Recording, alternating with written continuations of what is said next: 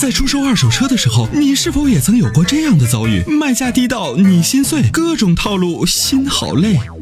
参谋长说车推出二手车帮卖服务，一对一上门检测评估，全国竞拍，坐等高价，平均一天成交，方便快捷，全程免费，交易无忧，为您实现合理范围内的利益最大化。详情关注参谋长说车车友俱乐部，下方按钮选择二手车帮卖，或直接回复二手车即可。喂，先生您好，在线吗？哎，你好，在的。哎，你好，冯先生，你好。啊，有什么样的问题？你好，主持人好。哎，您好。哎，你好。哎，就是看了个途观的二点零 T、CS 二点五，这个比亚迪唐这三款车犹豫不定，拿不定主意，想请参谋长给帮忙参考一下。嗯，那您说说您对这个车的要求吧。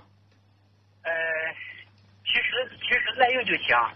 皮实耐用啊，因为这里面呢就是三种技术不就是三种技术，他们是啊，呃，CX 杠五呢是典型的自吸加这个 AT 是吧？途观呢是涡轮加双离合，比亚迪呢是混动的，唐啊是是混合动力的。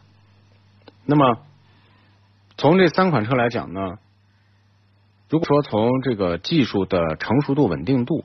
目前呢，可能途观和 CX 杠五，他们走了不同两个技术流派，但是他们也都能归位于，就说技术相对成熟的车型。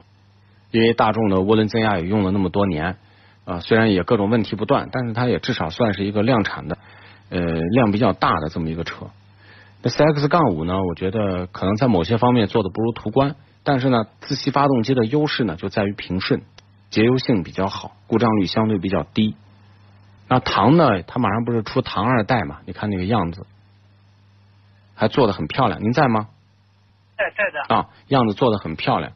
但是呢，就说这个，如果你要考虑在西安市代步，它呢是个混合动力的，那么它能享受新能源的政策。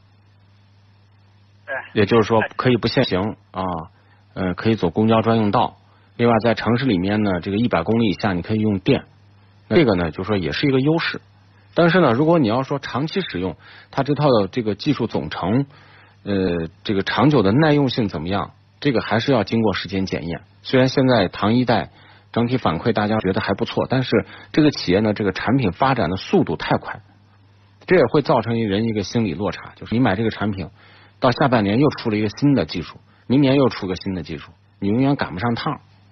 还有就是稳定性，可能也是他们在这个发展过程当中不停解决的一个问题。就今天发现问题，明解决，后天发现，大后天解决。它这个产品开发的周期太短，容易暴露的问题。就是在这忧郁着，就是唐一百，它不是有个唐八零和唐一百吗？嗯。它是八零和一百，就是公里数差了二十公里。啊，还有电芯不一样，一个是三元锂，一个是磷酸铁锂。哦。啊，这还是不一样。就是想长期开上个五六年，就是现在拿定主意。您是以城区为主，还是要经常跑外头？呃，经常跑长途的多。那经常跑长途就不要买唐了。哦，经常买长途，你就是买 CX 杠五途观都行。哦。为啥呢？唐的优势，我认为就是混动，就是说白就是电驱。你就在城市里面，你开它一年，你比别人要多开多少天车呢？比如别人限行了，你不限行，对吧？那你在城它的优点啊，城区，但是抛却这个优点，你在外头长期开，呢就是说。呃，你这么理解，多一套系统，多一个故障率，多一个成本，多一份重量，懂我意思吗？